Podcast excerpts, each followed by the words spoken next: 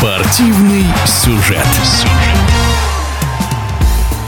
Все больше российских вратарей успешно выступают в НХЛ. Все началось с Сергея Бобровского, который первый завоевал Визина трофи, награду, которая вручается лучшему вратарю лиги. Карьера Бобровского не только про него, но и про поколение российских голкиперов, тянувшихся за ним. О значимости Андрея Василевского для Тампы и Игоря Шестеркина для Рейнджерс говорить не приходится. Никогда прежде отечественные вратари не играли в национальной хоккейной лиге настолько массово и успешно, как это происходит в последние последние годы. Подробнее российской, в том числе советской, школе вратарей в эфире спортивного радиодвижения рассказывает обозреватель «Спортэкспресса» Михаил Зислис.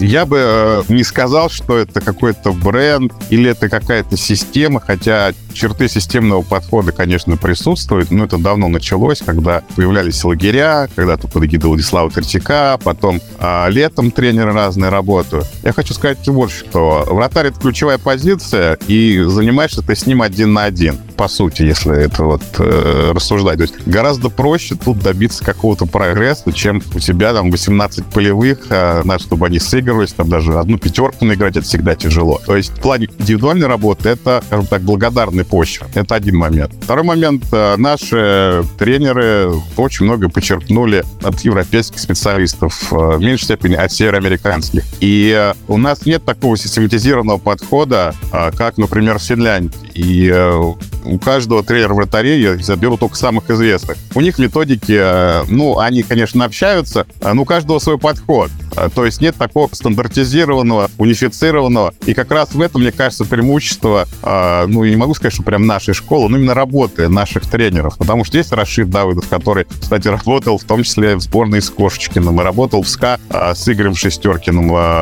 работал в сборной много с кем.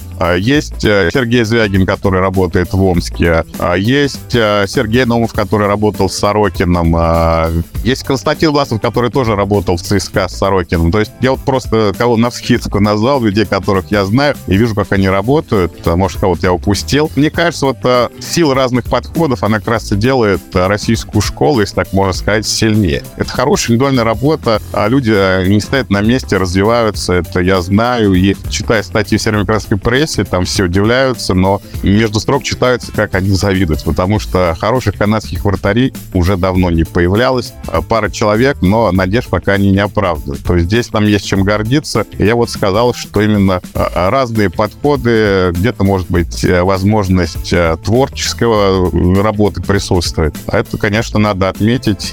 Я прекрасно знаком с Рашидом Давыдовым. Мы давно хорошо общаемся. Я вижу, сколько он тратит времени, сколько вкладывает в своих вратарей. Сейчас вот в «Локомотиве» он здорово трудится. А Исаев, мне кажется, вышел в этом году на следующий уровень. То есть я к чему это все говорю? Это тот скажем, момент, которым нужно гордиться, и пускай другие изучают, и нам завидуют. И я знаю, что есть еще на подходе вратари, а, ну, пока не играют там в юниорском хоккее, то есть не каждый год появляются, как бы нам этого не хотелось. Но я думаю, что в этом плане за ближайшее, не знаю, это будущее переживать не приходится. В эфире спортивного радиодвижения был обозреватель «Спортэкспресса» Михаил Зислис. Спортивный сюжет.